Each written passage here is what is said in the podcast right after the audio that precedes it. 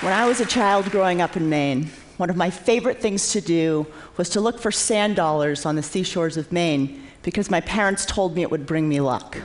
But you know, these shells, they're hard to find. They're covered in sand, they're difficult to see. However, over time, I got used to looking for them. I started seeing shapes and patterns that helped me to collect them. This, this grew into a passion for finding things, a love for the past in archaeology. And eventually, when I started studying Egyptology, I realized that, that seeing with my naked eyes alone wasn't enough, because all of a sudden, in Egypt, my beach had grown from a tiny beach in Maine to one 800 miles long next to the Nile, and my sand dollars had grown to the size of cities. This is really what brought me to using satellite imagery. For trying to map the past, I knew that I had to see differently. So I want to show you an example of how we see differently using the infrared.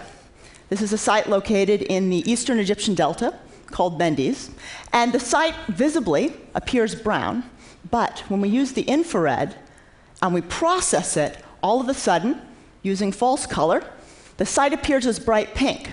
What you are seeing are the actual chemical changes to the landscape caused by the building materials and activities of the ancient Egyptians.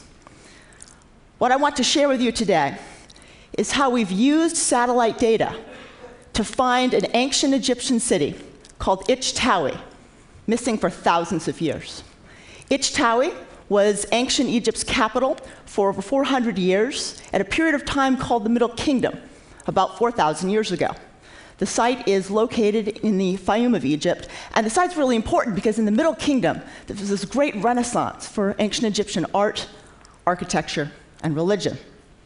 Egyptologists have always known the site of Ichtawi was located somewhere near the pyramids of the two kings who built it, indicated within the red circles here, but somewhere within this massive floodplain. This area is huge. It's four miles by three miles in size.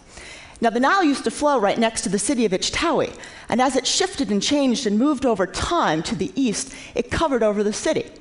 So, how do you find a buried city in a vast landscape?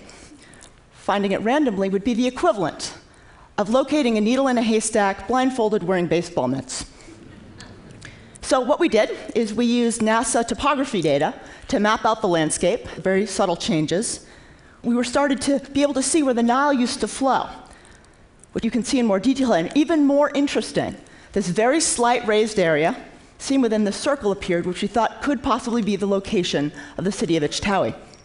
So we collaborated with Egyptian scientists to do coring work, which you see here. When I say coring, it's, it's like ice coring, but instead of layers of climate change, you're looking for layers of human occupation. And five meters down, underneath a thick layer of mud, we found a dense layer of pottery. What this shows is that at this possible location of Ichtawi, five meters down, we have a layer of occupation for several hundred years dating to the Middle Kingdom, dating to the exact period of time we think Ichtawi is. We also found worked stone, carnelian, quartz, and agate. This shows that there was a jeweler's workshop here. These might not look like much, but when you think about the most common stones used in jewelry from the Middle Kingdom, these are the stones that were used. So we have a dense layer of occupation dating to the Middle Kingdom at this site. We also have evidence of an elite jeweler's workshop showing that whatever was there was a very important city. No Ichtawi was here yet, but we're going to be returning to the site in the near future to map it out. And even more importantly, we have funding to train young Egyptians in the use of satellite technology so that they can be the ones making great discoveries as well. So I wanted to end with my favorite quote from the Middle Kingdom. It's probably written at the city of Ichtawi 4,000 years ago. Sharing knowledge is the greatest of all callings. There's nothing like it in the land. So, as it turns out, TED was not founded in 1984 AD. Making ideas happen ha- actually, actually started in 1984 BC at a not lost for long city found from above. It certainly puts finding seashells by the seashore in perspective. Thank you very much.